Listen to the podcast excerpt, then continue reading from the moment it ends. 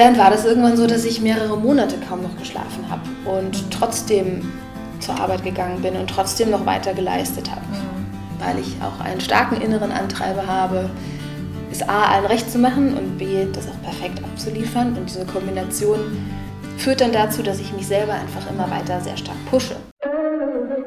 Deep Shit. Ein Podcast von Marvin und Ricarda. Wir reden über alles, was uns bewegt und hoffen auch dich damit zu bewegen. Schön, dass du mit dabei bist. Hallo und herzlich willkommen zu einer neuen Folge von Deep Shit.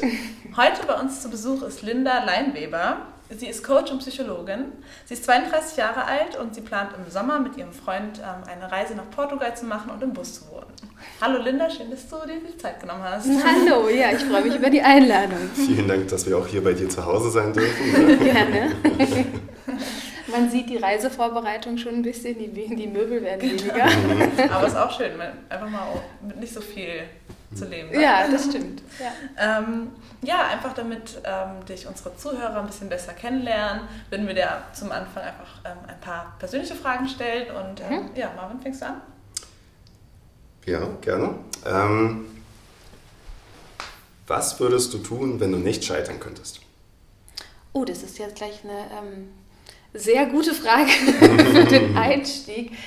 Ähm, wenn ich nicht scheitern würde. Ähm, ich glaube, da muss man sich erstmal überlegen, was Scheitern für einen selbst bedeutet. Ähm, ich glaube, Fehler gehören in jedem Prozess dazu, in jedem Lebensweg sind ganz viele Fehler drin und das ist auch gut so, dass es so ist. Also äh, wenn ich so zurückblicke, ähm, jetzt auch so gerade in der Phase von der Selbstständigkeit, ich habe mich im Oktober selbstständig gemacht, ich war davor mhm. fünf Jahre angestellt und natürlich ist das ein Riesenstep. Mhm. Und ich habe zum Beispiel auch gesagt, ich möchte sehr offen mit dem Thema psychische Gesundheit auf Social Media umgehen. Das bedeutet gleichzeitig auch, ich muss mich sehr viel mehr auf die Bühne stellen. Mhm. Das war eine Riesenüberwindung für mich und ähm, da habe ich auch ganz viele Fehler gemacht und es sind immer wieder Momente, wo ich denke, Geht das so? Ist das nicht ein bisschen too much? Bin ich das? Bin ich authentisch? Also ich bin ständig eigentlich in so einem Re-Evaluationsprozess, ob ich gerade ähm, ja, den Weg gehe, so wie ich ihn gehen will. Und dieses Scheitern in Anführungsstrichen ist für mich eher ähm, ja, eine Möglichkeit zu reflektieren, ob das gerade so passt oder ob ich vielleicht irgendwas ändern muss. Also ich glaube, es ist so, man kann die Medaille von zwei Seiten sehen. Entweder ich sehe es als Scheitern oder ich sehe es als, als eine Option, mich weiterzuentwickeln. Mhm. Und ich versuche zumindest mir immer zu sagen, dass es eine Option ist, mich weiterzuentwickeln. Mhm. auch wenn das natürlich manchmal sehr, sehr schwer ist. Mhm. Ich glaube auch so im ersten Moment sieht man immer dieses Scheitern und ähm, sieht das Negative. Mhm. Aber wenn man vielleicht auch so ein bisschen Abstand dazu gewinnt oder ähnliches, dann merkt man, dass es eigentlich eine riesen Chance für einen war. Ja. Und wenn man das eben erkennen kann, ähm, dann ist das ja ein Riesengewinn. Und mhm. ähm, vielleicht mal für die Zuhörer, dieses Interview hat schon mal stattgefunden, vor zwei Tagen. Ähm, und äh, ja, wir haben dann im Nachhinein, es war ein mega Gespräch, wir haben eine Stunde aufgenommen und ähm, im Nachhinein haben wir uns die Aufnahme angehört und äh, nach zehn Minuten ist es abgebrochen. Mhm. Also unser Aufnahmegerät war kaputt. ähm, ja, und ähm, wie sind wir damit umgegangen? Für uns war das natürlich auch im ersten Moment so, oh mein Gott, so, wir hatten so ein gutes Gespräch ja. und ähm, es ist so schade, was machen wir jetzt? Ja. So, aber dann war es so im nächsten Moment direkt so, okay, kein Problem, es passiert. So, das ist die Technik, so, man kann nicht alles vorausplanen und waren trotzdem aber dankbar für die Möglichkeit, eben mit dir zu sprechen, für das tolle Gespräch. Und wir dachten einfach, okay, wir fragen dich nochmal, mhm. ähm, ob du dafür die Zeit hast oder äh, nochmal Lust drauf hast. Und da sind wir natürlich auch super dankbar, dass du dir nochmal die Zeit genommen hast. aber ähm, ja, dass man eben in solchen Momenten einfach manchmal äh, ja, einfach weiterdenkt und ja. sich nicht runterziehen lässt. Ne? Ja, ja. Genau, das finde ich eigentlich so interessant an, die, an dieser ganzen Sache, ähm, dass wir, wenn wir den Prozess beleuchten eigentlich, der dahinter steckt. Also wir, wir haben jetzt irgendwie einen Fehler gemacht ne? und wir haben uns darüber aufgeregt und waren irgendwie kurz wütend und so und äh, im nächsten Moment war es dann aber, naja, also was haben wir denn, was ist denn gerade passiert? Wir hatten ein tolles Gespräch mit dir mhm. ja, und ähm, haben voll viel gelernt und können eigentlich total glücklich darüber sein. Und vielleicht entsteht sogar ein zweites Gespräch daraus.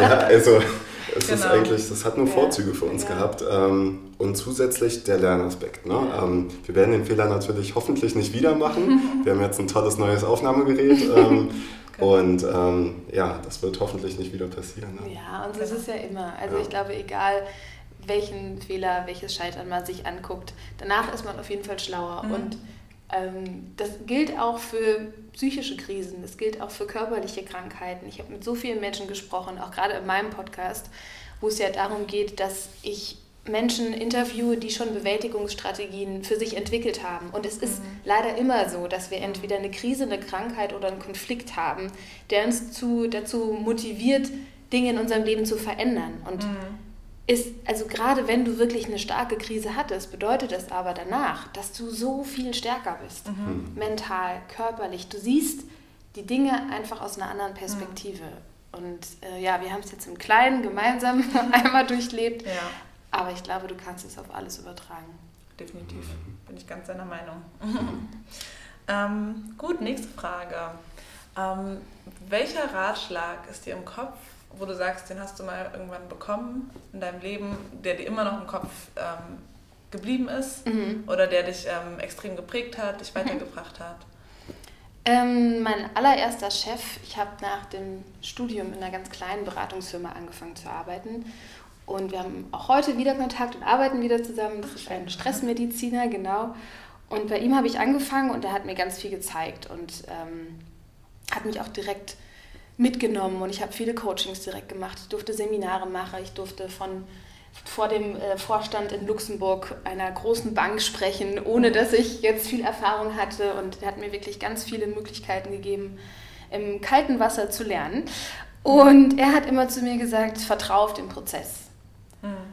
Also egal in welcher Situation du bist, wenn du bei dir bist in dem Moment mhm. und wenn du ja, irgendwo auch ein Stückchen auf deine Kompetenz vertraust, weißt, wohin du willst, was du dir davon wünschst, ob, egal ob das jetzt ein Einzelcoaching ist und du jemandem helfen willst, Orientierung zu finden oder ob du vor Leuten sprichst und du sagst, meine Key Message ist, dass die Menschen was mit nach Hause nehmen, mhm. dann vertraue darauf. Und das äh, ja, bleibt mir bis heute im Kopf, weil ich natürlich immer wieder Situationen habe, die mich nervös machen und die mhm. sich irgendwie neu anfühlen. Und ähm, das sage ich mir dann schon auch immer wieder. Mhm. Vertrau auf den Prozess, schöne Worte, mhm. die äh, wir uns auch merken sollten.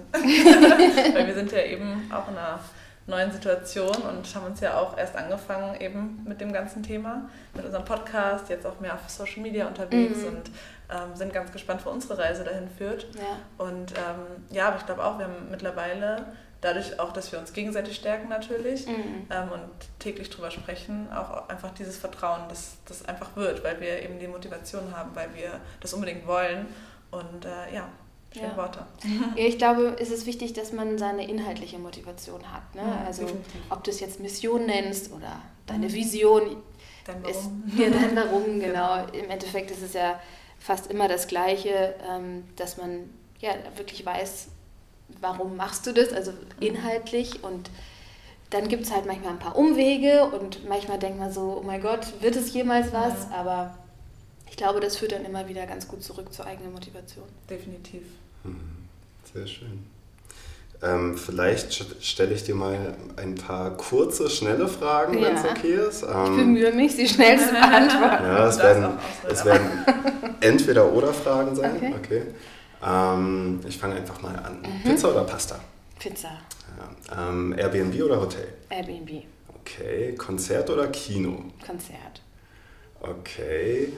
Ähm, Musikabend oder Filmabend? kommt auf den Film an. Mm. Kommt auf die Musik an. okay, ich nehme Film. Okay. Film. Film, okay, ja. na gut. Ja, das, das war's schon. Okay. Jetzt haben wir doch noch mal ein bisschen die, also die privaten Länder ein bisschen besser kennengelernt. Ja. ähm, ja, so. Jetzt wollen wir mal ein bisschen den Einstieg auch in das Thema finden, warum wir uns mhm. eben heute getroffen haben.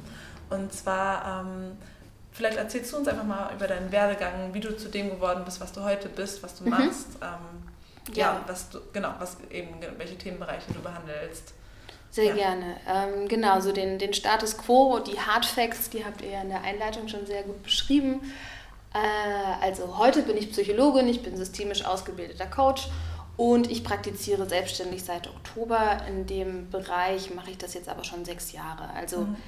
ähm, nach dem Studium, ich habe ganz normal Bachelor, Master Psychologie studiert in Köln und in Berlin, habe ich gesagt, ich würde mich gerne dafür einsetzen, dass ich Menschen dabei unterstütze, gar nicht erst krank zu werden. Mhm. Bei Psychologie denkt man ja spontan eher daran, dass man Menschen mhm. dabei unterstützt, wenn die psychische Erkrankung mhm. da ist, also so an die klassische Psychotherapie. Das mache ich in dem Sinne nicht, sondern ich habe, ähm, und das mache ich auch immer noch, ich berate Firmen, was man mhm. tun kann, damit Mitarbeiter keinen Burnout bekommen, keine Depression, keine mhm. Suchterkrankung, all das, was durch zu viel Stress ausgelöst wird, ähm, gebe da Seminare, Workshops und eben auch Business Coachings. Und ähm, ja, seit Oktober habe ich dann aber im Rahmen meiner Selbstständigkeit auch gesagt, ich will mehr wirklich auch Privatpersonen erreichen, weil ich in den letzten fünf Jahren gemerkt habe, dass das Thema noch extrem stigmatisiert ist, extrem tabuisiert. Ich habe auch ganz viele Mitarbeiterumfragen gemacht und Stimmungsbilder erhoben und du merkst richtig, dass du so eine Schwelle bei den Menschen überschreiten lernen musst, dass sie anfangen, sich zu öffnen, dass sie mhm. sagen, hey, ich, ich habe da, glaube ich, eine psychische, psychische Disbalance, ich bin gestresst, ich fühle mich schwach, mhm. weil es immer noch so ja, mit, mit, mit was Negativem assoziiert wird. Es mhm. ist nicht normal zu sagen, ich habe einen Psychologe, ich gehe zur Therapie, aber es ist normal zu sagen, ich gehe zum Arzt, weil ich habe eine Erkältung. Mhm. Und ähm, ja, um da das ähm, ein Stück weit mit aufzuheben, habe ich dann eben gesagt, ich will ganz viel auf Social Media machen, ich will den Podcast machen, um da mehr Menschen zu erreichen. Und ähm, ja, ich habe schon das Credo, dass je mehr ähm, du über Dinge sprichst und je transparenter du damit umgehst, desto leichter wird es auch, dass andere sich öffnen. Mhm. Genau. Ähm, ja, und so wer ich bin und warum ich das mache, was ich jetzt mache, da muss ich, glaube ich, noch ein bisschen weiter ausholen. Ähm, ja. Wir hören uns sehr, sehr gerne an. Schön. Ja, also ich bin in einer ganz kleinen Stadt aufgewachsen, in einer, in einem, sogar noch in einem Vorort von Fulda. Mhm. Ganz, ganz ländlich, ganz klein und äh, super behütet. Fulda ist auch so eine kleine Barockstadt und mhm. ich war auf einem katholischen Mädchengymnasium und ähm, ja, man kann sich das schon sehr wie in so einer rosa Bubble vorstellen, so mhm. meine ja. Kindheit und Jugend. Ich habe eine große Schwester, die ist auch Psychotherapeutin. Das heißt, ich hatte so im Familienkontext auch immer schon viel mit dem Thema Psychologie zu tun. Mein Vater macht was in die Richtung. Meine Mutter ist Heilpraktikerin der Psychotherapie. Das heißt, bei uns gab es auch so Familienkonferenzen, wo wir dann besprochen haben, wo wir in den Urlaub hinfahren. und wo jeder so auch als Kind seine Stimme abgeben konnte. Und ich glaube, für mich war das damals die erste Erfahrung zu merken, dass Kommunikation eine Riesenrolle spielt und dass, ähm, ja, so dass, dass auch dieses System Familie, ne, so wie man, wie man mhm. gegenseitig auf sich einwirkt, einfach ähm, ja, extrem wirkungsvoll ist. Und als Pubertierende findest du das schrecklich, mhm. wenn du dann auch das schwarze Schaf bist und irgendwie alle über dich reden wollen, aber mit Abstand und mit einem etwas reiferen Alter. Thema, ne? genau, ähm, habe ich das dann auf jeden Fall schon sehr zu schätzen gelernt. Wollte dann aber unbedingt raus. Also so eine Kleinstadt wird dann auch irgendwann sehr eng. Und hatte dann so mit 16 angefangen mit Bildern, also mit Modeln ein bisschen Geld zu verdienen habe dann nach dem Abi gesagt, okay, ich äh, nehme die Chance wahr und gehe damit ins Ausland und war dann in Athen, in Mailand und in London. Wow. Mailand war die längste Zeit, mhm. ja, und äh, meine Eltern fanden das gar nicht toll. Mhm. Und auch das war eine neue Erfahrung für mich, also irgendwas zu machen, was deine Eltern nicht gut finden. Mhm. Ich glaube, das also hast du es ganz professionell gemacht noch? Mhm. Also, ähm genau, also ich hatte dann in Deutschland hast du eine Agentur, eine Mutteragentur, dann hast du in den anderen Ländern auch Agenturen, die mhm geben dir ein Apartment, die schicken dich jeden Tag zu Castings, die bezahlen okay. auch deine Flüge erstmal. Mhm. Ähm, aber es ist schon ein Knochenjob. Also es ist... Ähm, nicht so toll, wie man sich das nee. vorstellt, wenn man da so Germany Sex Topmodel nee, oder so sieht nee. wahrscheinlich. Also ich glaube, für diejenigen, die so den Durchbruch schaffen, die kommen dann in diese Glamour-Welt, aber und ich, es gab auch diese Momente, als ich das gemacht habe, aber ich sag mal, sonst ist es wirklich ein Job, der sehr viel Fleiß benötigt. Du musst extrem auf dich achten. Du mhm. bist ständig mit neuen Leuten konfrontiert. Jedes Casting ist quasi ein kleines Bewerbungsgespräch. Mhm. Und du bist auch ständig in fremden Umgebungen. Du hast nicht deine Freunde um dich, du hast nicht deine Familie um dich. Damals gab es noch nicht mal mehr Google Maps. Das heißt, ich habe so mit Karte und griechischen Buchstaben versucht, meine Castings in Athen zu finden. Es war wirklich so nach dem Abi, weißt du? Und dann so von der katholischen Mädchenschule ich nach gerade sagen, so Athen. vom Land quasi Genau. nach Athen ganz alleine. Ja, ja. Und äh, spricht auch nicht jeder Englisch und du bist schon, ähm, ja, du bist sehr auf dich selbst gestellt. Und du bist auch sehr früh mit sehr viel Bewertung von außen konfrontiert. Also dein Booker, du kommst an, deine Maße werden genommen. Egal, ob du gerade zehn Stunden im Flieger saßt und du völlig aufgedunsen bist und denkst so, gut, ich würde gerne auf Toilette, mich duschen und zwölf Stunden schlafen. Und das Erste, was passiert, ist, du ziehst den Bikini an und es werden Polars von dir gemacht und deine Maße werden genommen. Also ja, es sind einfach so Momente, wo du dich, finde ich, sehr schnell sehr nackt machst, also metaphorisch gesprochen, Ja. emotional, sehr angreiflich, angreifbar.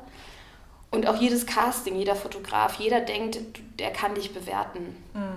Und ich glaube, auch das äh, war für mich so ein Moment, wo ich gesagt habe, ähm, ich finde es oft sehr gefährlich, gerade wenn du nicht darauf vorbereitet wirst. Also du kommst da irgendwie so rein und ähm, es macht auch Spaß, aber es ist irgendwie so, es, es geht schon sehr viel tiefer, als, ist, als du dir das vorstellst. Und Ja. ähm, Ich glaube auch gerade eben in der Modelwelt, da fängt man ja früh an vor allem. Ne? Genau. Also da ist dein Selbstbewusstsein ja noch nicht so ausgebildet. Nee. Du weißt ja gar nicht, was passiert. Und wenn dir dann ein Fotograf sagt, ey, äh, hier, da ist eine Speckrolle zu viel oder so, Genau. dann äh, wirft dir das ja wahrscheinlich erstmal voll aus der Bahn. Voll. Kann ich Also- mir vorstellen. und da waren halt auch Mädels, ich war ja schon eine der Älteren, ich war damals 20 und die waren 14. Wow. Da war sogar manchmal die Mama mit dabei, weil die noch minderjährig waren. Und das ist schon krass. Und die war, ich war immer so die the curvy one, weil ich noch Brüste hatte und einen Po. Und ähm, ich habe auch mehr Werbung gemacht und Beauty-Sachen und so, jetzt gar nicht so klassisch Laufsteg. Also ich glaube, es ging auch noch härter. Und ich habe natürlich auch Mädels kennengelernt, die hatten äh, Magersucht. Und meine erste Mitbewohnerin ist jede Nacht ähm, aufgestanden, um zu brechen. Und sie hat sich nur von so einem bestimmten 0% Fett-Joghurt Fett, äh, ernährt. Und also so wirklich alle Extreme, die man sich vorstellt. Mir wurden, ich glaube, am zweiten Abend oder so Drogen angeboten. Das habe ich alles erlebt. Und ähm, auch da bin ich im Nachhinein wieder sehr dankbar dafür, ähm, weil es mich, glaube ich, sehr geprägt hat im positiven Sinne. Weil ich zum Beispiel auch gemerkt habe, ich will einen Job machen, wo ich meinen Kopf äh, benutzen darf, wo ich selber mitdenken darf. Das war, so wie ich äh, gemodelt habe, auch nicht erwünscht. Und genau, dann bin ich so nach einem Jahr, habe ich das Vollzeit gemacht im Ausland, ähm, bin ich dann zurück nach Deutschland gegangen, habe in Köln angefangen, Psychologie stu zu studieren und ähm, ja, habe währenddessen auch immer mehr gemerkt, dass mir gerade so diese positive Psychologie sehr gut gefällt. Also den Mensch wirklich von vornherein stark machen, von vornherein äh, mental widerstandsfähig machen und gar nicht erst warten, bis vielleicht diese Dysbalance zu einer Krankheit geführt hat. Also meinst du, dass auch dieses Modeln, diese Erfahrung, die du dort gesammelt hast, dich so ein Stück weit in die Richtung gebracht haben, was du jetzt machst, um einfach vielleicht genau diesen Mädchen einfach diese, ja, dieses Selbstbewusstsein beizubringen? Ja, also in, in Stückchen schon. Ich arbeite heute auch mit einer Modelagentur zusammen und ähm, betreue da die New Faces. Also wir haben uns so ein modulares Training ausgedacht, dass wir alle drei Monate uns wiedersehen und wirklich so das von vornherein aufbauen. Was bedeutet Selbstbewusstsein für dich? Was bedeutet Selbstliebe? Wie kannst du anfangen, dich anzunehmen? Wie kannst du auch ja, deine Stärken für dich kennen, deine Schwächen in Anführungszeichen kennen, deine Einzigartigkeit kennen. Weil ich glaube, dass es ganz wichtig ist, gerade in so einem Bereich, wo du ständig von Bewertungen von außen umgeben bist. Können wir darauf nochmal eingehen? Das würde mich nämlich interessieren. Ähm, wie bist du denn eigentlich damit umgegangen? Du hattest vorhin erwähnt, dass du ständig vor diesem neuen Bewerbungsprozess quasi standest und dann stelle ich mir das immer so vor, dann sitzt da irgendwie eine Jury vor dir, weil Ja. ein Kumpel hat mir das nämlich auch erzählt, der hat früher auch gemodelt und ähm, der, saß, der stand dann auch vor so einer Jury und der eine Typ meinte dann zu ihm irgendwie, ja, aber deine Nase ist ja schon nicht so schön. Ne? Ja. Und also so, so einen Kommentar zu hören, das, das würde mich komplett aus dem Konzept bringen. Ne? Ähm, wie war das für dich damals? Hat, kannst du dich da irgendwie an Schlüsselmomente erinnern? Oder, ähm, Ja. ja. Ja, also so ein paar Kommentare, die bleiben dann schon hängen. Das ist dann, Ich hatte zum Beispiel mal einen Job äh, mit einem Fotografen und der sagte mir dann, ja, also wenn du noch vier Kilo abnimmst, dann buche ich dich für das, ähm, für das Bademoden-Editorial. So, möchtest du noch was zum Mittagessen? Ich hätte ja noch einen Nachtisch. und, und, ach nee, danke, gerade nicht. Also doch, klar, so Momente, die bleiben. Oder mhm. auch so, ich bin in Mailand angekommen und es war wirklich so eine ganz blöde Anreise und ach, ich hatte auch noch Verdauungsprobleme und keine Ahnung. Und dann kam ich da an und das Apartment war verschimmelt. Ich sollte mir das mit 13 anderen teilen. Ich habe dafür 800 Euro im Monat gezahlt. Die Heizung war kaputt, die Dusche war kaputt und ich bin wirklich angekommen und die Agentur, das Erste, was sie gemacht hat, war, meine Maße zu nehmen, mir zu sagen, dass ich zu dick bin. Und sie haben sich dann mein Buch angeguckt. Du hast ja dann so ein Buch mhm. mit deinen Fotos drin. Mhm. Ja, du wirst hier niemals arbeiten. Wow. Ja, also das, das ist schon heftig. Und ähm, ich glaube, was, was, was mir in dem Moment geholfen hat, war, dass ich mir immer gesagt habe, okay, das ist jetzt hier was, was ich für mich ausprobiere. Ähm, andere machen Work and Travel, ich mache jetzt das. Es mhm. ist eine Erfahrung und auch ein bisschen eine Distanz dazu aufbauen. Mhm. Ähm, das ist in dem Job so, dass du einfach mit deinem Aussehen arbeitest und wenn du halt für den Job nicht passt, weil diejenigen suchen jemanden, also die, die Jury, der Kunde sucht jemanden, mhm. der blond ist und braune Augen hat. Ich habe aber blaue Augen und kurze braune Haare, so dann passt es in dem Moment nicht. Das heißt nicht, mhm. dass ich schlecht bin, sondern das heißt, dass ich nicht passe. Mhm. mhm. So das geht, finde ich gut, diese Argumentation, wenn du jetzt nicht direkt angegriffen wirst. Mhm. Aber wenn schon so ein Kommentar kommt, wie du eben gesagt hast, ja, deine Nase ist aber nicht so schön, ja, komm on, was willst du darauf sagen? Mhm. Ja, gut, ne, das ist halt meine Nase, das, das bin ich. Und ich glaube, deswegen ist es so wichtig, diesen stabilen Kern zu haben und zu wissen, dass diese Nase zu mir gehört. Mhm. Aber das ist leichter gesagt als getan. Also da ähm, mhm. habe ich zumindest auch meine Jahre gebraucht, um dahin zu kommen. Mhm. Und dieser Modelweg hat dir wahrscheinlich auch dabei geholfen, ne? so ein bisschen die, die dicke Haut zu entwickeln. Ähm, ja, ich glaube, ähm, ich hatte viele Übungsmomente. Aber würdest du auch sagen, dass wahrscheinlich dein Elternhaus hat wahrscheinlich auch mal dazu beigetragen, dass du eben selbstbewusst durchs Leben gehst? Oder ähm, meinst du, es hat damit auch was zu tun? Weil ich mir vorstellen kann, dass vielleicht andere, die nicht so ein, weiß ich nicht, ähm, gefestigtes Elternhaus mhm. haben oder nicht diese, weil man sagt ja auch immer so die Umgebung, die Menschen, mit denen man sich umgibt, ja. tragen ja auch viel dazu bei, dass die einen auffangen. Ja, absolut. Wie heißt das noch? Du bist der Durchschnitt der fünf ja. Menschen, die dich umgeben. genau. Ja, absolut. Also ich glaube, dadurch, dass ich so eine, so eine schöne Kindheit hatte und eine super Schule besucht habe und meine Schulfreunde bis heute eigentlich habe, auch wenn die sich jetzt in Deutschland und auf der Welt verteilt haben, aber ähm, ich glaube, das ist schon ganz wichtig. Und da gehst du mit einer ganz anderen Stärke rein. Ja. Hm. Und ähm, hast du dann so ein paar Tipps, die du ähm, Menschen mit an die Hand geben kannst, die eben nicht so ein starkes Selbstvertrauen haben oder ähm, ja, so eine böse innere Stimme, die äh, ja, einer so ein bisschen ja, kritisiert. Genau, selbst mhm. kritisiert. Ähm, hast du da irgendwelche Praktiken, Tipps, die man irgendwie vielleicht mhm. mal schnell anwenden kann, ohne jetzt vielleicht zum Psychologen zu gehen? Ja, ich habe da letztens auch eine Masterclass drüber gemacht, ah, ja. wie du den inneren Kritiker äh, in dir besänftigen kannst. Ähm, ist ein Riesenthema, äh, hat auch jeder. Also mhm. ich glaube, auch da gibt es immer wie, wie so Wellen. Ne? Wenn mhm. ich zum Beispiel sehr gestresst bin, dann wird der innere Kritiker in mir auch viel, viel lauter. Mhm. Das liegt an den ganzen physiologischen Prozessen, das liegt daran, dass die Hormone auch unsere Art und Weise, wie wir denken, beeinflussen. Und mhm.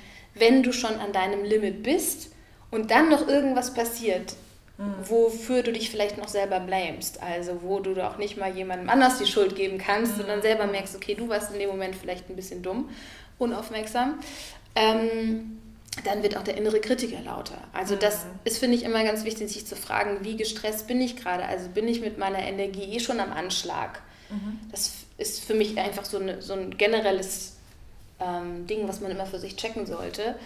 Ähm, dann sind es auch ganz viele kleine Methoden, also gerade wenn man sich auch Ziele setzt und ähm, sich selber anspornen will, sich zu entwickeln, finde ich zum Beispiel immer wichtig, dass man sich kleine Ziele setzt. So, man hat das Große vor Augen, das ist deine Vision, das treibt dich an, aber dass du dir das in so kleine Scheibchen schneidest, dass du auch zwischendurch immer wieder eine Motivation zurückfindest, ähm, warum du diesen Weg gehen willst. Ähm, oder das innere Team wende ich zum Beispiel auch gerne an, wenn der innere Kritiker so laut wird. Mhm. Sagt euch das was? Ja, ja. vom letzten Gespräch. Stimmt, das hatten wir da auch. Genau. genau. also die Theorie ist ja von Schulz von Thun, der hat sagt, dass unsere Persönlichkeit aus ganz vielen verschiedenen Teammitgliedern besteht und unter anderem sitzt da halt auch der innere Kritiker mit am Tisch. Mhm. Und bei mir ist das dann noch die Abenteuerlustige, die Sicherheitsbedürftige, die Fürsorgliche, die Streberin. Jeder hat da so seine, seine wichtigen Leute am Tisch sitzen. Und es kann sein, dass wenn ich jetzt über eine lange Zeit ähm, zum Beispiel einer Stimme sehr intensiv zugehört habe, dass dann das Gleichgewicht verloren gegangen mhm. ist und dass du dann vielleicht eine Zeit lang gewisse Persönlichkeitsanteile von dir einfach sehr unterdrückt hast. Mhm. Wenn ich jetzt an meine Angestelltenzeit zurückdenke, ähm, war das so, dass ich da sehr stark funktionieren musste. Also mhm. ich bin teilweise zweimal die Woche inlands, also in Deutschland umhergeflogen. Das heißt, mhm.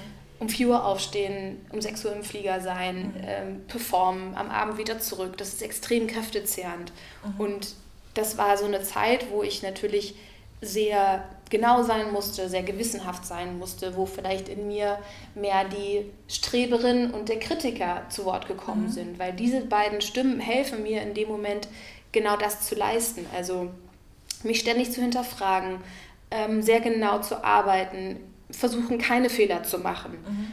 Und dann ist natürlich so dieses Gleichgewicht irgendwann verloren gegangen, zu sagen, okay, es gibt auch diese freiheitsliebende Linda und es gibt, die, es gibt das innere Kind in mir und die brauchen ganz andere Dinge, mhm. als immer nur fun zu funktionieren.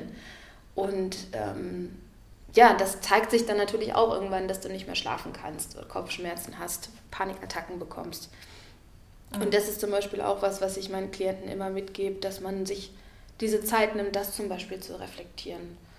Ähm, ja, es gibt noch ganz viele andere Sachen, die man machen kann. Mhm. Natürlich auch meditieren, natürlich auch seine Dankbarkeit stärken. Mhm. Ähm, aber da könnten wir jetzt einen eigenen Podcast drüber machen. Ja.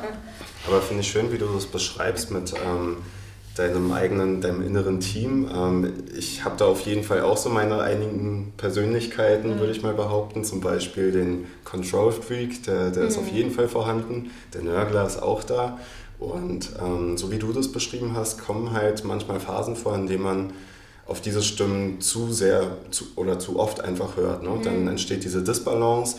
Ähm, wenn ich mir jetzt, weil du hattest noch ein Stichwort genannt, das war für mich hinterfragen. Mhm. Ähm, wenn ich jetzt ähm, merke, dass ich irgendwie ja, ständig irgendwie versuche, alles zu kontrollieren mhm. oder zu viel nörgle oder so, ähm, wie gehe ich am besten damit um? Ähm, Stelle ich mir dann oder versuche ich in dem Moment dann nochmal zu reflektieren, warum nörgel ich denn jetzt eigentlich rum? Würde das schon helfen oder ähm, gibt es da andere Möglichkeiten? Hm. Also ich glaube, als allererstes, was du jetzt schon für dich gemacht hast, ist es wichtig, sich erstmal zu fragen, wer sitzt da überhaupt an meinem mhm. Tisch. Wenn du das dann weißt und du merkst, okay, diese eine Stimme ist immer besonders laut, dann finde ich das wichtig, dass ich diese Stimme für mich auch erstmal nur wahrnehme, also mhm. sehr neutral. Das ist manchmal nicht so leicht, wenn diese Stimme sehr negativ oder kritisch ist. Aber im Endeffekt ähm, ist es genau das, was du sagst. Weil dieser Nörgler, der, der will dich ja nur beschützen. Also der will ja, dass du die, die Situation vielleicht für dich so reflektierst, dass du nicht, also dass dir nichts passiert, dass du jedes mhm. Risiko abwägst. Wenn keine Ahnung, wenn der Nörgler an dir jetzt sagt, so, boah, jetzt hast du heute schon wieder viel zu lange geschlafen und du wolltest doch heute was für die Uni machen oder, mhm. ähm, ja, keine Ahnung, du hast viel zu viel Geld ausgegeben, egal was du dir vorgenommen hast, was du vielleicht in dem Moment nicht geschafft hast, dann ist es ja in dem Moment einfach ein Spiegel, ähm, dass, dass du dein Verhalten in dem Moment nochmal aus einer anderen Perspektive sehen könntest. Also mhm. der, für mich ist der erste Schritt, dass ich versuche, diese negative Stimme gar nicht als negativ zu sehen, mhm sondern als eine Chance, ähm, mir die Risiken und möglichen Gefahren nochmal genauer anzugucken. Ähm, das finde ich ganz wichtig. Und das ist auch eine schöne Übung. Man kann sich zum Beispiel die ganzen ähm, Teammitglieder jeweils auf ein Blatt Papier schreiben und dann legst du dir die vielleicht so im Raum auf und fragst dich mal, welcher hat gerade die, die erste Prio bei dir? Mhm. Und dann würdest du den quasi am nächsten an dich ranlegen und die anderen verteilst du im Raum eben so, wie du sie gerade wahrnimmst. Und dann stellst du dich auf jedes Blatt Papier und ja, lässt diese Stimmen in dir für ein Problem zum Beispiel sprechen oder für eine Situation, in der du gerade steckst. Und es ist enorm, wie das funktioniert, dass du eine ganz andere Sicht auf die Situation bekommst oder auf das Problem, je nachdem, auf welchem Blatt Papier du stehst und ne, je nachdem, für welche Stimme du gerade sprichst. Und auch so eine kleine Intervention ähm, hat oft die Wirkung, dass, dass man das erstmal viel mehr annimmt, mhm. wer eigentlich in dir spricht und dass du auch mit der Zeit deine, ja, deine Situation ganzheitlicher bewertest. Mhm. mhm. Total interessant, spannender Aspekt. Ja. Vor allen Dingen, ähm, dass man sich erstmal bewusst macht, wer sitzt denn da eigentlich an dem Tisch. Ne? Also mhm. ich glaube, da, das müsste ich auch nochmal machen. Ich wollte gerade sagen, ich glaube, das wissen die wenigsten von uns, mhm. weil man mhm. sich das nie so ähm, vorstellt einfach oder das Wissen einfach da nicht hat. Ähm, was ich voll spannend finde, du hast gerade gesagt, dass du selber mal in so einer Situation warst, wo du mhm. eben zu viel gearbeitet hast, nur am Funktionieren warst. Wie bist du aus dieser Situation wieder rausgekommen? Oder ähm, was musste passieren, damit du wieder ähm, ja, zurückfindest in deinen Alltag, sag ich mal? ja, ähm, also es hat ja jeder so seine Warnsignale. Mhm. Und meine Warnsignale sind, dass ich nicht mehr schlafen kann irgendwann dass ich schnell Kopfschmerzen bekomme und das war dann auch so der Fall. Das sind noch so die ersten Warnsignale. Dann mhm. denkt man so, oder dann habe ich auch gedacht, ja, ich kann das wieder ausgleichen. Ich habe jetzt unter der Woche vielleicht nicht gut geschlafen, aber dann schlafe ich halt am Wochenende mhm. mehr. Ja. Und ähm, ja, das kannst du dann auch eine Zeit lang so machen, aber wenn das Arbeitspensum dann weiter steigt, deine Verantwortung auch größer wird, ich war damals auch noch zusätzlich in einer toxischen Beziehung, also privat auch noch super mhm. viel emotionaler Stress. Dann war das irgendwann so, dass ich mehrere Monate kaum noch geschlafen habe und mhm. trotzdem zur Arbeit gegangen bin und trotzdem noch weiter geleistet habe, mhm. weil ich auch einen starken inneren Antreiber habe, es A, allen recht zu machen und B, das auch perfekt abzuliefern. Und diese Kombination führt dann dazu, dass ich mich selber einfach immer mhm. weiter sehr stark pushe. Und ja, ich brauchte dann schon so diesen Moment, an dem ich gemerkt habe, dass es ähm, jetzt auf so nicht mehr weitergeht. Da kamen dann mhm. irgendwann Panikattacken dazu. Und dann habe ich ähm, gesagt, du, jetzt, jetzt muss ich wirklich was ändern. Habe dann ähm, die Jobposition verändert. Das heißt, ich hatte schon mal da weniger mhm. Druck. Habe diese toxische Beziehung beendet. Mhm. Ähm, bin umgezogen und habe dann wirklich unterschiedlichste Coaching-Angebote wahrgenommen, äh, ich glaube fast über ein Jahr, mhm. immer wieder mich selber zu reflektieren. Ich habe noch meinen MBSR-Kurs gemacht, Mindfulness-Based Stress Reduction. Das ist so ein Acht-Wochen-Programm, mhm. wo du lernst zu meditieren. Okay. Das hatte ich 2016 schon mal gemacht, das hat mir enorm gut getan, habe ich das nochmal gemacht und einfach mich wieder an die Dinge erinnert, die mir eigentlich gut getan haben, mhm. Die ich aber im Laufe dieser unglaublich ähm, stressigen Lebensphase vergessen habe. Man kommt ja dann oft auch gar nicht in diese, in diese Phase, wo man mal reflektiert, wenn man eben, wenn man nur funktionieren muss, den ganzen Tag 24-7 ja. gefühlt, ähm, glaube ich, kommt man gar nicht in diesen Prozess. Genau. Ne? Das ja, ist das ist so ein bisschen, für mich fühlt sich das dann so an, als ob man so ein bisschen taub wird. Mhm. Also das ist auch eine Art Selbstschutz. Du spürst diese, du spürst die Kopfschmerzen, bei anderen sind es Rückenschmerzen, bei den nächsten ist es irgendwie eine ständige Erkältung, die wiederkommt. Und du spürst es, aber es macht dir keinen Spaß, dahin zu gucken. Also mhm. versucht man erstmal alles, sich abzulenken. Und ähm, ja, dann gibt es auch die unterschiedlichsten Methoden, sich ständig abzulenken. Ja. Ob man jetzt äh, sich ständig mit Leuten trifft, rausgeht, feiern geht, äh, ne? Binge Netflix-Watching macht. Also wir haben ja eine Masse an Dingen, die wir tun können, mhm. um uns abzulenken, nicht nach innen zu gucken. Und ähm, ja, bei mir waren das dann so circa drei Monate, wo ich sage, es war wirklich heftig. Mhm. Und dann habe ich eben angefangen, diese Sachen für mich zu verändern. Ähm, und ja, habe wirklich auch sehr viel nach innen geguckt, mhm. habe wieder Tagebuch geschrieben ähm, und mich ehrlich gefragt, was ich eigentlich gerade brauche. Das hört sich immer so easy an, zu sagen, so ja, hör auf deinen Bauch, hör auf deine Bedürfnisse, committe dich zu dem, was dir gut tut. Aber es ist manchmal gar nicht so leicht, Weil wenn du, oder bei mir war es zumindest so, ich war damals auch durch, durch diese Beziehung mit Menschen umgeben, die ein anderes Leben gelebt haben mhm. als das, was ich leben wollte. Mhm. Und ich bin zum Beispiel jemand, ich brauche sehr viel Schlaf. Und ich kann nicht unter der Woche feiern gehen, Alkohol trinken und um zwei Uhr nachts ins Bett gehen und um sechs Uhr wieder aufstehen. Das kann ich einfach nicht. Ich habe es aber gemacht, mhm. weil ich auch ja, irgendwie so ein bisschen dazugehören wollte und es war irgendwie cool, ne? Und alle haben es gemacht. Auch, sagen, auch wenn alle um dich rummachen, ja, so, du wirst automatisch mitgesogen quasi. Ja, und, und wenn du dann in dem Moment sagst, okay, ich gehe jetzt nach Hause, ich gehe pennen, so dann gehst du ja das Risiko ein, dass die anderen sagen, oh, du bist ja voll uncool. Mhm. Und es, es braucht, finde ich, schon auch Mut, sich zu seinen Bedürfnissen zu committen. Und es ist auch ein Weg, dahin zu kommen. Mhm. mhm. Sich selber einzugestehen, was ich eigentlich will. Ja. Vielleicht bin ich nicht der Großstadt, Großstadtmensch, vielleicht brauche ich nicht so viel Trubel, vielleicht tut mir Natur und ähm, ja, eine kleinere Stadt besser. Und ähm, das war bei mir auf jeden Fall so ein Prozess, der hat sich dann über ein Jahr gezogen, dass ich das für mich rausgefunden habe und dann habe ich das Schritt für Schritt für mich umgesetzt. Mhm. Ja, ähm, ich fand es schön, was du gesagt hast. Also es war auch ich finde die Zeit, die wir jetzt gerade erleben, das ist auch so ein bisschen ein Weckruf für viele Menschen gewesen, ne? weil sie hatten halt auch diese Ablenkung der Arbeit mhm. zum Großteil. Ne? Die ist jetzt plötzlich nicht mehr da und es ist viel Zeit da. Und ähm, die Menschen haben mehr Zeit, sich mit sich selbst zu beschäftigen und mal nach mhm. innen zu schauen. Ne? Und ähm, du hattest es ja beim letzten Mal schon erwähnt, die Anfragen ähm, von deinen ja. Privatpatienten, die werden jetzt einfach die wachsen. Ja. So, es werden immer mehr. Und ja. ähm, ich kann mir das vorstellen. Bei uns war es ja nicht anders. Ne? Wir haben auch mehr Zeit gehabt, nach innen zu schauen. Was möchten wir denn eigentlich? Wie fühlen wir uns gerade? Wie fühlen wir uns mit unserer Situation? Dann hat sie plötzlich nicht mehr gearbeitet. Ne? Und ähm, dann hat es mit dem Studium angefangen. Also ähm, ja, super spannende Zeit einfach für viele. Ähm, du hattest vorhin noch erwähnt, dass du selbst dann plötzlich Panikattacken mhm. hattest. Ne? Und diesen Aspekt finde ich auch so interessant, weil du bist ja quasi unsere Expertin für Panikattacken. Ja. ähm, wie, wie war das für dich und was hat es, also weil das hattest du das letzte Mal schon erwähnt, ähm, ja. was hat es dir letzten Endes gebracht? Ja, ähm, also so generell wie eine Panikattacke abläuft, ähm, soll ich da auch nochmal was sagen? Das wäre super, genau. Ich, weil, also nicht jeder hatte das, mhm. in unserem Umfeld gab es das schon, deswegen wissen wir da ja. schon ein bisschen Bescheid, aber ja.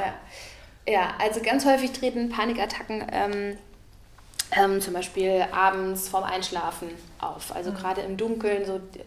Zeit zum Runterkommen ist auch so eine Zeit, wo die Emotionen meistens stärker werden, wo das Grübeln stärker wird, wo mehr das Unbewusste hochkommt. Mhm. Mhm. Das ist abends einfach so. Und so war es auch bei mir. Ähm, Panikattacken können dich aber auch ähm, beim Autofahren überfallen, in der U-Bahn. Manche haben das auch in der Kombination mit so einer Agoraphobie, also so auf öffentlichen Plätzen oder wo ganz viele Menschen zusammenkommen. Das ist auch ganz häufig so, weil dann die Angst ist, dass wenn mir jetzt etwas passieren könnte, dass sich vielleicht niemand verantwortlich fühlt, dir zu helfen und du dann alleine bist. Mhm. Und das verstärkt es nochmal und diese, diese angstverstärkenden Gedanken sorgen dafür, dass die Panik dann noch eher kommt. Und von den Symptomen fühlt sich das wirklich für Betroffene so an, als ob sie in dem Moment sterben, mhm. einen Herzinfarkt bekommen. Also es ist wirklich so eine Atemnot, Hyperventilieren, Zittern, heiß, kalt, ähm, absolutes Gedankenkreisen, also wie so ein Stell dir vor, du bist auf einem, auf einem Rummel und du fährst Kettenkarussell und es sind einfach Lichter und ganz viele Reize auf einmal und du weißt nicht, wie du es anhalten sollst. Das ist so eine absolute Überflutung an extremen körperlichen Symptomen, aber auch mental bist du ja wie in so einem nicht endenden Gedankenstrudel. Mhm. Und ähm, genau, du weißt halt nicht, warum kommen die jetzt. Die kommen gefühlt aus dem Nichts. Mhm. Und ja, das ist ja das, was man eben oft hört, ne? Also, ja. Ähm, meine, wie gesagt, bei meiner Tante war es eben so im Flugzeug ja. immer geflogen. Auf einmal die Türen vom Flugzeug gehen zu und sie meinte, in dem Moment hat es angefangen. Und sie sagte auch, ey, ging nichts mehr einfach. Und ja. ähm, deswegen finde ich das so krass, wenn man immer sagt, eben aus dem Nichts. Aber du hast ja eben vorhin schon mal gesagt, es gibt super viele Anzeichen eigentlich. Ja. Und man überhört sie eben auch. Ja, ne? ja. Also genau, für mich im Nachhinein kann ich natürlich sagen, was bei mir die Anzeichen mhm. waren und dass ich lange das überhört habe und lange eben ein Leben gelebt habe, was mir eigentlich gar nicht gut getan hat auf unterschiedlichsten Ebenen. Aber in dem Moment, wenn du selber drin steckst, passiert es schleichend und du, mhm. du bist so ein bisschen blind dafür. Und ähm, Ja, das, das, das, das Krasse bei Panikattacken ist, dass es eigentlich rein physiologisch nach 20 Minuten vorbei mhm. wäre, mhm. wenn das einfach so eine gesunde an Anführungsstrichen Panik oder Angst mhm. ist. Ne? Also jetzt in einem Flugzeug kann man ja nachvollziehen, dass der Mensch zum Beispiel Angst hat. Ich verlasse den Boden, das fühlt sich für mhm. mich komisch an und wenn in dem Flugzeug irgendwas nicht stimmt, dann könnte ich ja potenziell auch sterben. Ja, ja. Oder jetzt vom Einschlafen. Ähm, Schlafen ist ein sehr intimer Moment. Wenn ich mhm. schlafe, bin ich wehrlos. Wenn es also irgendwas in einem Leben gibt, wo ich mich nicht wohlfühle, wie damals bei mir die toxische Beziehung, wo ich irgendwann rausgefunden habe, okay, der Mann hat mich die ganze Zeit betrogen, mhm. ist es auch für deine Psyche jetzt gar nicht mal so abnormal, dass sie ein bisschen rebelliert ja. und ja, sagt, ja. hey, ich glaube, hier sollten wir uns nicht so fallen mhm, lassen. Mhm, ich vertraue der ganzen Situation. Also im Endeffekt auch so. wieder ein Schutzmechanismus. Ne? Genau, es ist ein Schutzmechanismus mhm. und wie gesagt, rein physiologisch würde diese Anspannung ähm, im Körper nur 20 Minuten bleiben. Mhm. Das ist bei jeder Angst so. Aber dann kommen halt diese angstverstärkenden Gedanken dazu ich werde sterben, äh, habe ich, hab ich einen Herzinfarkt, was ist mit mir los, das hört niemals auf. Also das, was eigentlich in deinem Kopf abgeht, sorgt dann dafür, dass die Symptome, die du hast, Zittern, Herzrasen, Erstickung, auch so eine Depersonalisierung, also manchmal hat man das Gefühl, dass man so gefühlt aus seinem Körper rausgeht okay. und einem alles super fremd vorkommt, ähm, dass diese Symptome eben durch deine Gedanken wieder verstärkt werden und dadurch kommst du in diesen Teufelskreis. Also fängt dann quasi ein neuer Zyklus an, ja. wenn das. Okay, krass. Und wie lange kann man da drin bleiben? Oh, ich glaube, manche, also bei mir ging das auch manchmal die ganze Nacht. Wow. Und manche Menschen. Wahnsinn. Ja, die haben das dann wirklich über mehrere Stunden und dann bist du auch komplett platt danach. Mhm. Ne? Also das ist wirklich so, als ob man äh, mental einen Marathon gelaufen wäre. Eine ganz schlimme Vorstellung. Ähm, ich möchte noch mal kurz erzählen, wie meine Erfahrung war damals. Ähm, ich glaube, ich hatte ein einziges Mal so eine Art Panikattacke, so würde ich es jetzt mal einschätzen. Das war in Barcelona auf der La Rambla, auf dieser Einkaufsstraße mit ganz vielen Menschen vor Ort. Und ähm, ich kann sowieso nicht so gut mit vielen Menschen in meiner Umgebung aus. Ich weiß auch nicht warum. Es ist halt irgendwie so. Und ähm, da war ich dann auch noch alleine und plötzlich wurde mir so ein bisschen, ja, ich habe mich eingeengt gefühlt. Ne? Ähm, so ein bisschen Platzangst spielt da mit rein, glaube ich. Ähm, mir wurde schwarz vor Augen, mir wurde schwindelig. Ähm, ich habe angefangen schneller zu atmen. Ähm, und dann habe ich mich halt ins ähm, Einkaufszentrum, ich glaube Karstadt war das oder so, ähm, reingesetzt in so eine Ecke und musste erstmal, keine Ahnung, fünf Minuten oder so da ähm, ja, für mich sein. Mhm. Und erstmal wieder, ich konnte auch gar nicht klar denken. Mhm. Also ich konnte auch gar nicht darüber nachdenken, jetzt zu meinem Handy zu greifen und jemanden anzurufen mhm. oder so. Ne? so weit bin ich gar nicht gekommen. deswegen finde ich es so wichtig, dass man in solchen Situationen weiß, wie man mit sowas umgeht. Mhm. Willst du da vielleicht noch mal kurz erläutern, was mache ich denn in so einer Paniksituation eigentlich? Ja, ja sehr gerne. Ähm, also ganz viel kann man über die Atmung machen, ähm, mhm.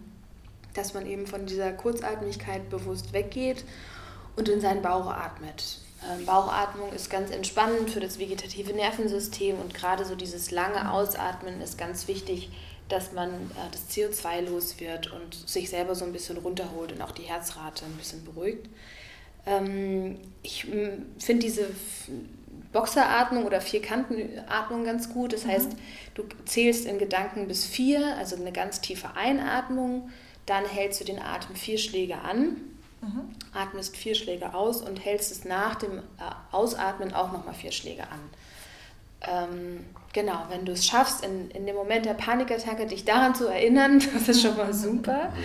Ähm, aber es ist halt wirklich so, dass gerade was du sagst, du bist ja gefühlt gerade wo ganz anders. Also es ist so schwer, klar nachzudenken. Und ähm, deswegen habe ich da, also ich fühle mit allen Menschen mit, die das hatten oder haben. Und ich, ich habe einen großen Respekt davor, wenn man das geschafft hat, wieder abzulegen, weil ich weiß, wie schwer es ist. Hm, Sinne reizen ist zum Beispiel auch eine Möglichkeit. Mhm. Also all das so mit Atmung oder auf die Sinne sich konzentrieren, was ich gleich nochmal beschreibe, hat den Hintergedanken, dass du von deiner Aufmerksamkeit vom Kopf wieder zurück in den Körper kommst. Mhm. Weil im Kopf passiert ja die ganze Panik. Mhm. Und um aus diesen Gedankenkreisen, aus diesem Teufelskreis auszusteigen, musst du dich ablenken. Und dafür ist unser Körper ideal. Mhm. Deswegen Atmung. Oder du ähm, erdest dich, indem du spürst, wo berührst du gerade den Boden, vielleicht mit den Füßen oder du sitzt oder liegst gerade. Genau, das habe ich ja auch gemacht, ne? mich in die Ecke ja. irgendwie, ich habe die Wand gespürt, ich habe den ja. Boden gespürt. Genau. Und ich glaube, das hat mir auch gut getan. Das kann genau. ich mich daran genau. erinnern. Das, ja, das, das kann helfen. Oder Temperatur. Wo ist es warm? Wo ist es kalt? Und dann auch versuchen, nicht in so eine Wertung zu gehen, so, oh mein Gott, es ist mega kalt oder oh mein Gott, es ist mega heiß, sondern nur zu gucken, okay, wie fühlt es sich an? Auch, was siehst du? Und dann sich zu zwingen, okay, ich sehe jetzt hier irgendwie so ein kleines Steinchen und dann nimmst du das Steinchen und guckst dir das ganz genau an. Mhm. Es fühlt sich total albern an, aber einfach nur, um deine Aufmerksamkeit woanders hinzulenken. Mhm. Das ist so während der Panik und dann, ähm, ja, um die Panik quasi um da generell rauszukommen, ist es, glaube ich, wichtig, dass du deine Trigger verstehst, also was sind so Situationen, was sind die bei dir eine Panik auslösen. Mhm. Ähm, da kann man viel dran arbeiten, dass du ähm, diese negativen Gedanken auflöst und dir zum Beispiel neue positive, Affirmation positive Affirmationen ähm, selber formulierst und dich in dem Moment daran erinnerst, dass du gar nicht erst in diesen Strudel kommst. Wie kann sowas lauten zum Beispiel? Jetzt in meinem Fall ähm, war ich halt mit diesen Menschen unterwegs ne, und das war mir alles zu viel und ich habe mich eingeengt gefühlt. Ne? Was wäre mhm. da eine positive Affirmation, die ich mir sagen könnte? Mhm. Ja, da müssten wir nochmal so ein bisschen tiefer reingehen, mhm. warum jetzt die Menschen für dich bedrohlich sind. Okay. Mhm. Also ist es die, ist es die Enge an sich oder ist es, hast du irgendwie Angst, dass die dir was antun könnten oder ist es die Angst, dass du nicht fliehen kannst? Also es ist ganz wichtig, dass einem die, ähm, ja so der, der Auslöser, der bei dir wirklich für eine, für eine Angst sorgt, dass einem mhm. das klar wird. Mhm. Und dann kannst du auch besser einen positiven Satz quasi draufsetzen, der mhm. genau das Gegenteil dir sagt. Mhm. Vielleicht sowas wie, hm, ich schaue, also vielleicht auch ne, visuell, ich schaue auf den Ausgang dass du dich gar nicht so sehr auf die Menschen konzentrierst, mhm. sondern mhm. ähm, dass, du, dass du für dich wieder den, den Ausgang siehst oder dass du dir äh, vorstellst, dass du geschützt bist, vielleicht mhm. durch so eine Seifenblase um dich rum oder ähm, dass man sich immer wieder sagt, ich, ich bleibe bei mir, ich konzentriere mich auf mich, ich gehe mit meiner Aufmerksamkeit gar nicht so in die Menschenmenge.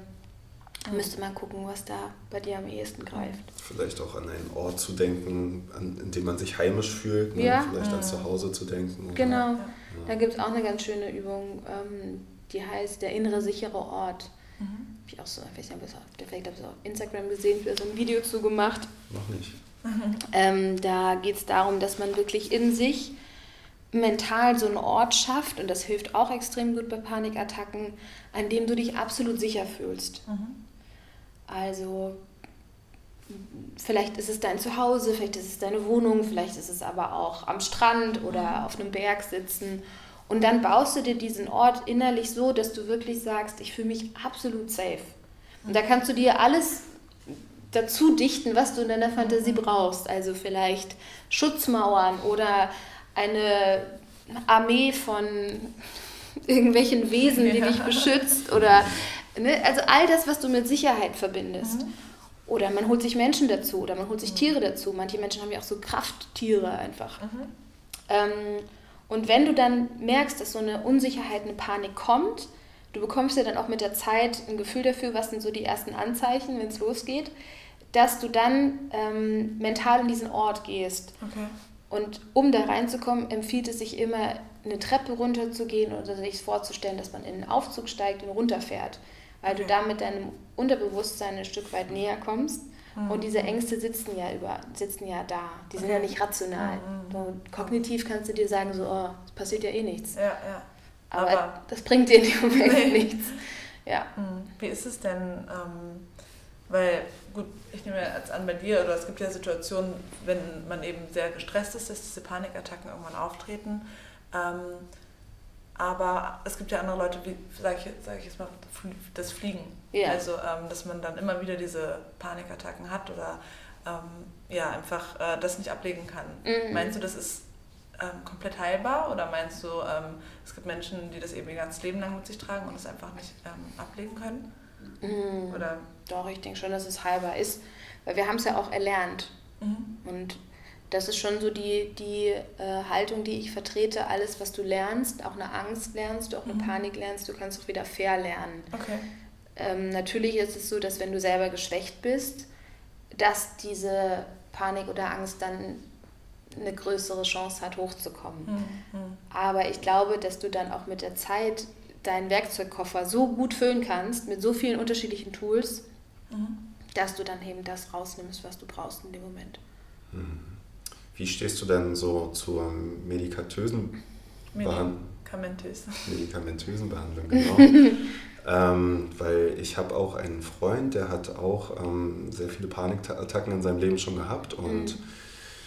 ihm wurden dann gleich äh, Antidepressiva verabreicht und ähm, ich glaube ein Mittel, das war, hatte eine ähnliche Wirkung wie Valium, ähm, mhm. also so zum Runterkommen und ähm, das hat aber alles nicht geholfen, dann wurden die Dosen erhöht und ähm, dann ist er in diesen Kreislauf geraten ne, und kam davon schwer wieder weg. Ähm, er hat jetzt nicht so die guten Erfahrungen damit gemacht. Mhm. Ähm, wie stehst du zu dem ganzen Thema? Ja, ähm, muss man, finde ich, sehr vorsichtig betrachten. Ich glaube, Medikamente können manchen Menschen helfen, um überhaupt erstmal in so eine gewisse Stabilität zu kommen. Also mhm gerade auch bei Depressionen, wenn du eine, eine, eine, schwerwiegende Depression hast, dann kannst du ja zum Beispiel deinen Alltag überhaupt nicht mehr bewältigen. Den, die Menschen schaffen es nicht mehr aus dem Bett aufzustehen. Mhm. Da kann so ein Antidepressiva schon helfen, dass du überhaupt wieder in so eine Grundaktivität reinkommst. Mhm. Ähm, jetzt bei Panikattacken und Ängsten, auch da verstehe ich das vollkommen, wenn man sagt, das ist so stark, das beeinträchtigt mein Leben so stark ich traue mich nicht mehr rauszugehen, ne? ich, ich weiß nicht, wann mich das wieder überfällt. Ich brauche jetzt einfach diese Medikamente, die mich erstmal ein bisschen mhm. beruhigen. Mhm. Aber das Problem ist genau das, was du angesprochen hast. Sie heilen das ja nicht. Also sie gehen nicht an die Ursache, sie helfen dir nicht, Strategien zu entwickeln, wie du jetzt in Zukunft besser mhm. damit umgehst. Ähm, ja, so dein, was ich eben meinte, ne? so deinen Werkzeugkoffer eigentlich für dich zu füllen. Sondern sie bringen dich in eine Abhängigkeit. Und damit die Wirkung von den Tabletten die gleiche bleibt, muss die Dosis immer erhöht werden. Mhm. Ähm, deswegen, das sagt auch die Studienlage, wenn Medikamente, dann immer nur in Kombination mit Therapie. Mhm. Medikamente mhm. alleine kann auch aus meiner Sicht einem Menschen gar nicht helfen. Wie soll das gehen? Also der mhm. bleibt ja irgendwo unfähig, mit dieser mit dieser Krankheit umzugehen und äh, das werden die Medikamente nicht lösen. Mhm, spannend. Und genau das war ja dann auch das nächste Problem. Er hat nämlich keinen Termin beim Therapeuten bekommen. Ja. Also es hätte irgendwie, ich glaube, mindestens ein Jahr gedauert, bis er in die Therapie hätte gehen können. Mhm. Da hat er sich dann gesagt, nee, das lasse ich ganz sein so und mhm. ähm, dann ging es halt weiter mit den Medikamenten. Ähm, wie siehst du die Lage so in Deutschland? Ähm, mhm. Ich meine, ich war jetzt selbst noch nie in Therapie, würde mich total interessieren, das mhm. eigentlich mal auszuprobieren, aber ich habe das Gefühl, da ist so eine, so eine Mauer, die ich gar nicht so richtig mhm. überschreiten kann. Mhm. Also es würde mich sehr viel Aufwand kosten, um ähm, sowas zu erreichen. Ähm, wie siehst du die Situation hier in Deutschland? Ja, ähm, ich sehe es auch als A, sehr kompliziert, überhaupt den Prozess zu verstehen. Also wie komme ich an den Therapieplatz mhm. und B, ist es die fehlende ähm, Verfügbarkeit von, mhm. von Therapeuten. Ähm, ich hoffe, dass wir da dass wir da irgendwann in, in eine Veränderung kommen. Also so ein paar Anzeichen gibt es ja schon. Es gibt jetzt die mhm. Sprechstunde für Psychotherapie, wo man auf jeden Fall leichter einen Termin bekommt. Manche Krankenkassen setzen sich auch mehr dafür ein, dass man, wenn man in der Sprechstunde war, äh, maximal vier Wochen warten muss, um einen Termin okay. zu bekommen. Also manche Krankenkassen machen das schon. Mhm. Und es gibt jetzt auch ähm, das erste Unternehmen, Selfie heißt das, die digitale Therapie anbieten. Das heißt, Ach, mega. genau, da kannst du wirklich über die Kasse ganz normale Therapeuten bekommen, siehst ihn halt im Videocall und da sagen auch die Studien, dass es genauso wirksam ist wie das persönliche mhm. Treffen, weil die Beziehungsebene genauso gut aufgebaut werden kann. Und das sind, finde ich, so, so sehr positive Schritte. Mhm. Ähm, nichtsdestotrotz merke ich das auch bei meinen Klienten und auch bei meiner Arbeit auf Social Media und gerade auch auf TikTok, wo ja eine sehr junge Zielgruppe ist, dass da einfach super viele Fragezeichen sind. Mhm. Also an wen wende ich mich? Ne, wo, wo gehe ich als erstes hin? Am besten zu deinem Hausarzt. Mhm. Geh zu deinem Hausarzt und sag ihm, dass du das Gefühl hast, dass du eine Depression hast oder dass du Probleme hast mit dem Essen oder was auch immer das mhm. Thema bei dir ist. Und der gibt dir eine Überweisung für einen Psychotherapeuten Und dann musst du die Psychotherapeuten schon von dir aus kontaktieren. Mhm. Es gibt aber auch eine Begrenzung, wie viele Therapeuten du anrufen musst, um dann geholfen zu werden. Also du musst, wenn du jetzt 15 Absagen kriegst, ich weiß, ich kenne die Zahl nicht mehr, ich, ich glaube, es sind irgendwie so zwischen 5 und 10 Absagen oder so, ähm, dass die Therapeuten sagen, ich habe keinen Termin, ich habe keinen Platz für dich. Dann ähm, kannst du das auch, glaube ich, deiner Krankenkasse melden und dann wird so ein Sonderantrag gestellt. Also okay. es gibt auch da so eine Deckelung, dass du quasi nicht unendlich suchen musst. Mhm. Aber auch das wissen die wenigsten. Ja definitiv. Ja, oder ne, dann bist du beim Therapeuten. Das heißt auch nicht, dass du den jetzt nehmen musst, sondern du hast dann nochmal fünf probatorische Sitzungen, in denen die Beziehung zwischen dir und dem Therapeut getestet wird. Das heißt, du musst dich wohlfühlen und der Therapeut muss mhm. sagen, ja, das passt. Weil auch da der Faktor Mensch einfach der größte Heilungsfaktor ist. Mhm. Also wenn das nicht passt, dann ist die Therapie auch äh, nicht so wirksam, weil du musst dich ja extrem öffnen. Mhm. Und dafür muss man sich wohlfühlen. Ähm, Natürlich. also auch da keine Scheu zu haben, zu sagen, ich suche wirklich einen Therapeuten, der zu mir passt. Mhm. Ähm, manche Heilpraktiker für Psychotherapie können auch über die Kasse abrechnen in Sonderfällen. Das wäre nochmal eine andere Option. Aber es ist, es ist wirklich, es wird wenig Wissen überhaupt über mhm. das System und ja, nicht so nicht so einladend mhm. zu sagen, hey, ich mache mal eine Therapie. Ja, ich finde auch, das ist eben so ein, noch so ein Riesenthema oder eben kein Thema in der Gesellschaft, mhm. weil ähm, ja, im Endeffekt, wenn wir krank sind, wir gehen zum Arzt, aber wenn wir mal uns äh, mental nicht gut fühlen, mhm. äh, kommen wir eben nicht so schnell auf die Idee, mal einen Psychologen zu kontaktieren. Und ähm, eine Freundin von mir macht gerade eine Therapie und die sagt auch, ey, das ist so gut und ich empfehle das jedem, auch wenn du ähm, vielleicht denkst, du bist alles ist okay, aber man arbeitet einfach mal sein ganzes Leben auf. So mhm. oft verdrängt man, man kommt ja oft in dieses Verdrängen eben, dass man ähm, ja, Sachen aus der Vergangenheit, die vielleicht nicht so gut gelaufen sind, ähm, einfach wegschiebt und vielleicht daraus irgendwelche Verhaltensweisen entwickelt mhm. hat und es aber gar nicht einem bewusst ist, weil man eben ähm, ja, das eben nie reflektiert hat oder nicht diese Experten gegenüber sitzen hatte. Und ähm, ja, deswegen finde ich es auch so schade, dass da einfach noch so wenig Aufklärung herrscht. Aber ich glaube auch, dass wir einfach mittlerweile hoffentlich, dass es einfach so einen Anstoß gibt mhm. eben. Und da finde ich auch so schön, dass du das eben auch ähm, so öffentlich machst, auch auf TikTok, auch mit jüngeren Menschen eben, ähm, dass wir da einfach ja offener für werden und das eben nicht gleich ähm, abstempeln, als mhm. wegen der hat irgendwas einen psychischen Knacks oder so, der geht ja. jetzt zum Therapeuten, ja. sondern dass man ja auch einfach da einen offenen Umgang mit findet und ähm, ja auch vielleicht auch mit allgemein, auch mit Freunden, Familien einfach mal da offen drüber spricht, mhm. weil ich finde, man muss das nicht immer so abtun von wegen, oh Gott, ich darf die anderen nicht damit belasten. Ich glaube, das mhm. ist ganz wichtig, dass man ja über sowas auch viel sp spricht, dass ja. da eben das einfach noch in der Gesellschaft so ein bisschen ja, so negativ konnotiert mhm. ist. Ne? Mhm. Hauptsache stark sein und nicht ja, über die Probleme sprechen.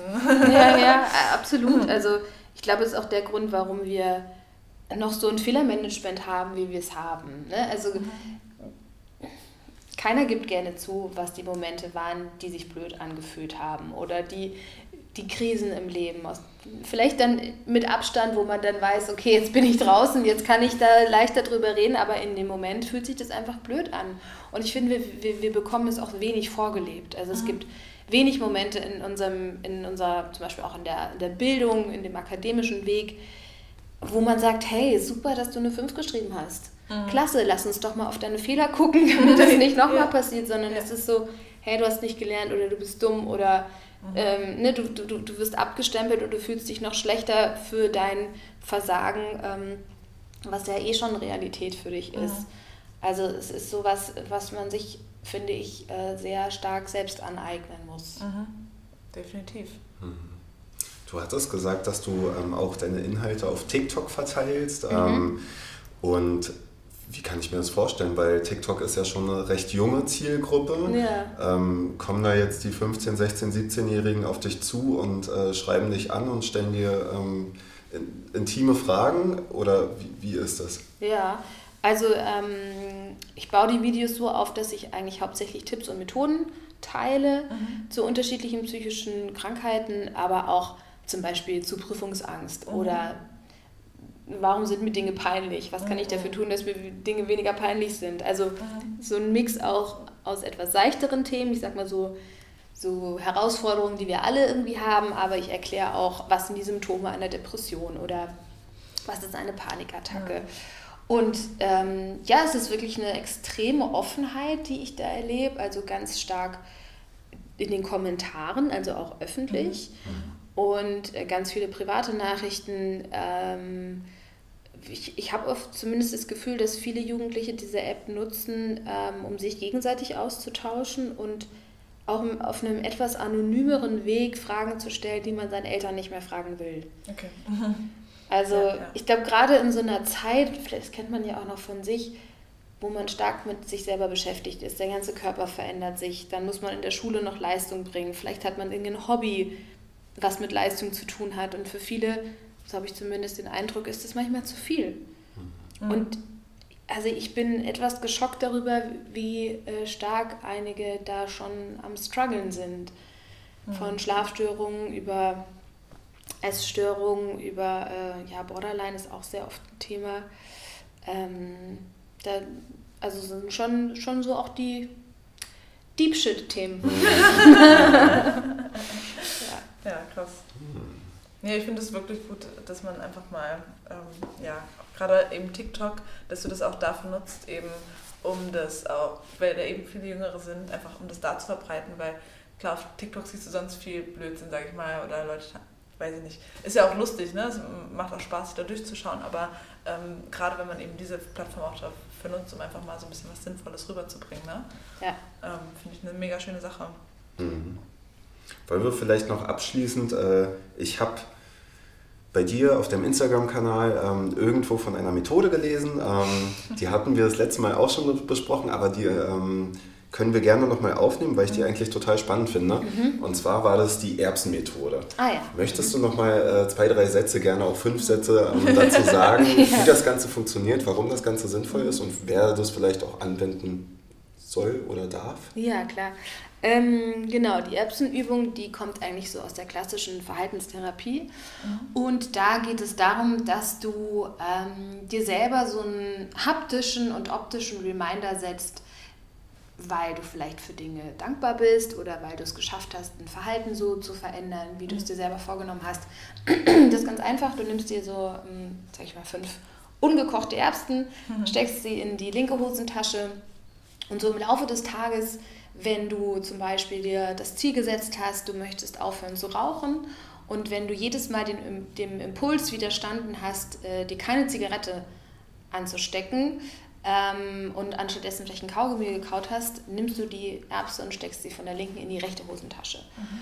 Das wäre so, zum Beispiel so eine Methode, die dir dann am Abend auch nochmal selber so auf die Schulter klopft mhm. und sagst so, hey, ne, heute haben wir es geschafft, zum Beispiel keine Zigarette zu rauchen. Oder man kann die auch dafür einsetzen, dass man ähm, immer die Erbse von links nach rechts wandern lässt, wenn man für irgendwas dankbar ist. Also mhm. wenn du vielleicht einen Freund getroffen hast und ihr hattet ein schönes Gespräch oder du ein besonderes Kuchenstück gegessen hast, was super lecker war mhm. oder ne, so Momente, die, die dich glücklich machen und die vielleicht untergehen, wenn du sie nicht nochmal bewusst reflektierst. Und auch da kann das manchmal helfen, dass man sich durch so eine Erbse einfach nochmal dran erinnert. Mhm. Ich finde das eine super schöne Methode und ähm, gerade auch, dass du eben nochmal diesen positiven Aspekt davon angesprochen hast. Nicht nur dieses, wenn du irgendein Verhalten ablegen möchtest, sondern eben auch, um dir bewusst zu machen, was mhm. läuft denn gerade gut in meinem Leben, wofür bin ich dankbar. Ähm, ist ja auch ein Thema, womit wir uns ganz viel beschäftigen. Ja. Und ähm, ich glaube, die Übung können wir da auf jeden Fall auch gerne weitergeben. Ja, wir uns morgen, morgen unsere Dankbarkeitschallenge ist ja noch bis heute quasi, heute kommt der Podcast, also ja, genau. heute noch, können wir die vielleicht auch nochmal nennen, weil ähm, ja, es ist einfach so ein Reminder einfach mal ja. an das, was eben gut läuft im Leben. Und äh, ja, so hat man das dann abends nochmal vor Augen. Genau. Also eine super schöne Sache. Danke fürs Teilen. Gerne. Ähm, ja. Jetzt haben wir dich mit Fragen durchlöchert. Ähm, willst du denn vielleicht nochmal an die Zuhörer irgendwas loswerden, ähm, was, dir, was dir auf dem Herzen liegt? Mhm. Ja, ähm, also was mir immer ganz wichtig ist, auch so in dieser ganzen Persönlichkeitsentwicklung oder bei dem sich selbst reflektieren, bei dem sich kritisch äh, betrachten, ist, dass man sich selber Zeit nimmt. Mhm. Ähm, ich kenne das von mir selbst, dass man dann am liebsten hätte, dass jetzt sofort alles gut ist Mhm. und dass man ja jetzt ne, endlich aus dem Loch rauskommt oder dass es sich jetzt endlich verändert. Und es braucht einfach Zeit. Und ich glaube, da ist es ganz wichtig, ähm, dass du immer wieder nach innen guckst und dich wirklich fragst, was jetzt gerade für dich passend ist. Ähm, weil wir leben auch in einer Gesellschaft, wo wir ständig mit neuen Ideen konfrontiert sind. Also auch allein, wenn du auf Instagram gehst, du hast so viele Coaches, du hast so viele Psychologen, schlaue Leute in Anführungsstrichen, die dir sagen, wie du dich jetzt verändern sollst. Und ich finde, auch da hat man manchmal so diese Gefahr, dass du in so einen Selbstoptimierungswahn gerätst, der dich auch wieder extrem von dir wegbringt. Und für mich ist eigentlich, egal welche Methode du für dich anwendest, immer der Sinn dahinter, dass du Zeit für dich findest, nach innen zu gucken und zu, darauf zu hören, was dir eigentlich gut tut. Da ist es manchmal gar nicht so wichtig, was du machst, aber ähm, auf jeden Fall nicht zu viel und nicht zu schnell. das finde ich immer wichtig. Ja. Ja, vielen Dank für diese tollen Worte zum Abschluss. Ähm, wir sagen nur mal, man findet dich auf Instagram auf jeden Fall, um dich zu kontaktieren unter Linda Lein Weber, richtig? Genau, Linda Leinweber, Ich auch, das Psychologin. Linda Lein und dann sie Linda Lein so Ja. genau, ähm, nee. Genau, und ansonsten, wie kann man dich noch kontaktieren, finden? Ähm, ach, es gibt ganz viele Wege. Ich habe eine Website, lindaleiweber.com. Ähm, auf TikTok heiße ich Psychologin Linda. Oder einfach per E-Mail, hallo at lindaleiweber.com. Verlinken Also, genau, verlinkt es einfach, wenn man mich noch Fragen googelt. hat oder Genau, dann eben deine mich. Dienste in Anspruch nehmen möchte, Ja. dann findet man dich so. Ja, Ja, vielen Dank für die, nochmal für dieses zweite tolle Gespräch. sehr gerne. Es sind auch wieder äh, schöne neue Sachen dabei, die wir vorher noch nicht von dir wussten. Und Ja. ähm. Vielen Dank auch, dass wir hier sein durften. ja. Sehr, sehr gerne. Schön, dass ihr hier wart. So. Ciao. Ciao.